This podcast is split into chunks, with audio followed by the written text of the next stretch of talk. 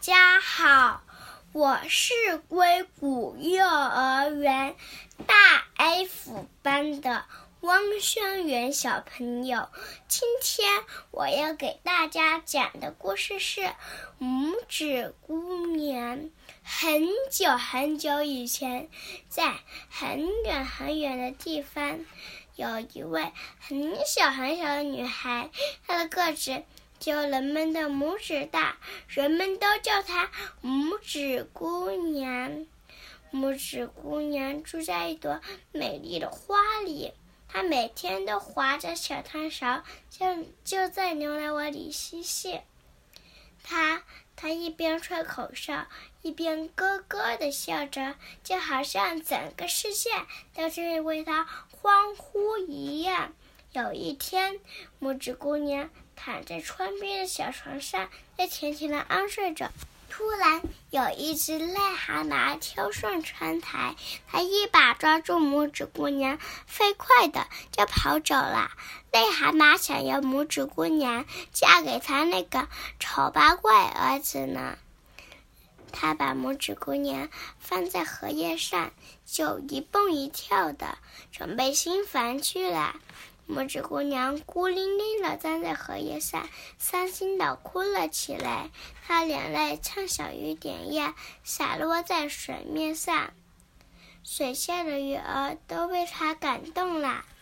鱼儿们你一口我一口，很快就把荷叶根都咬断了。荷叶开始朝着自由方向飘去了。亲爱的鱼儿们，谢谢你们，太感谢你们了！荷叶在水面上轻轻地飘着。拇指姑娘突然发现，她离家越来越远了。就在这时，有一只飞蜉蝣落到荷叶上。飞蜉蝣真没礼貌，它连招呼都没打，就用触角戳拇指姑娘。看到拇指姑娘那么可爱，它忍不住叫了起来：“多么可爱的小女孩呀！我带你回去见我的家人。”哦，这个小女孩怎么没有翅膀啊？飞蜉蝣的妈妈大叫。哦，它怎么没有触角啊？飞浮游的哥哥大声说：“好难看哦，它居然只有两只脚！”他姐姐也尖叫起来。飞浮游的家人们都不喜欢拇指姑娘，就把它扔到地上，然后就飞走了。冬天来了，天上下起了鹅毛大雪。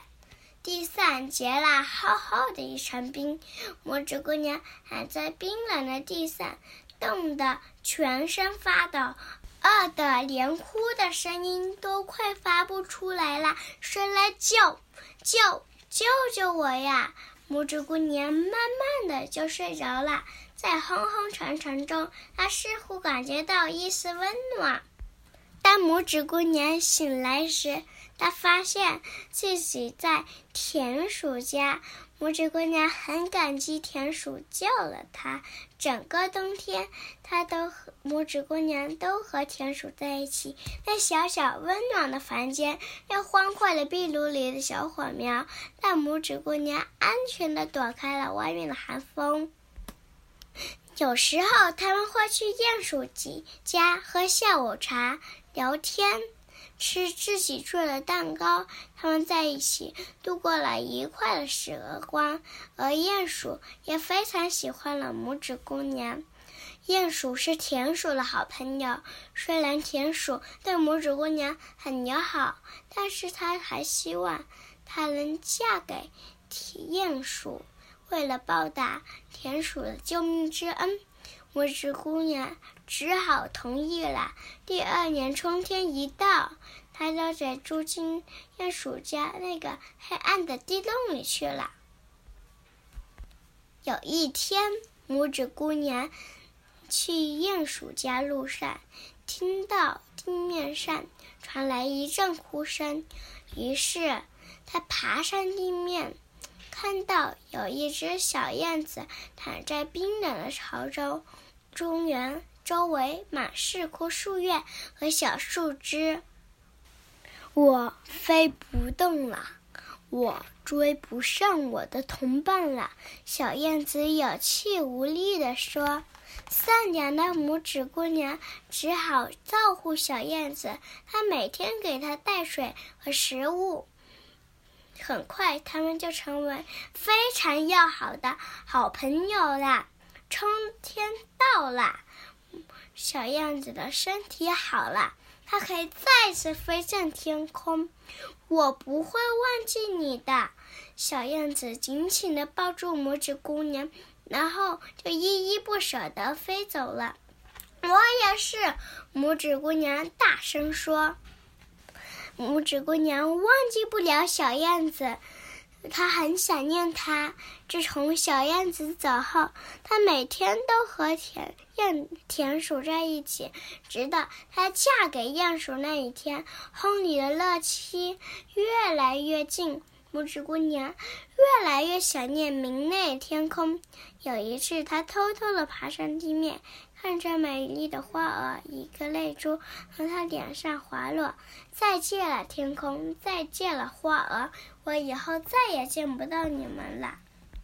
突然，有一只鸟儿停在她身边，问：“你为什么要哭啊？”“因为，因为。”我明天就要嫁给那个又老又瞎的鼹鼠了。拇指姑娘伤心的连头都抬不起来了。拇指姑娘，你不认识我了吗？我是小燕子啊，你的鸟老朋友啊。那只鸟儿轻轻地笑了起来。你原来帮助过我的呀，现在我来帮助你啦。拇指姑娘紧紧地抱住小燕子，高兴得说不出话来了。小燕子背着拇指姑娘，呼的一声飞向了天空。他们丢掉烦恼，越过山峰，越过小溪，飞过。开满鲜花的田野，拇指姑娘高兴极了。她看了看地面，整个东西都好小好小，她几乎都要忘记她是多么的娇小，而是觉得自己也强大起来呢。亲爱的，来选一朵花吧，这才是你生活天堂呢。小燕子大声说：“我选那一朵吧。”拇指姑娘看见了那一朵美丽的大白花，嗯，小燕子背着它，慢慢的落上了地面。它们缓缓的落到大大白花上，嗯，拇指姑娘轻轻的惊呼了一声。原来花瓣的中央站着一位英俊的花瓣王子。花瓣王子张开双臂，迎接了美丽的拇指姑娘。小燕子挥着翅膀与拇指姑娘告别，答应她每个春天都来看望她。拇指姑娘终于找到了她她自己的家，从此她跟花瓣王子幸福的生活在一起了。谢谢大家，这故事告诉我们要成为一个善良的好孩子哟。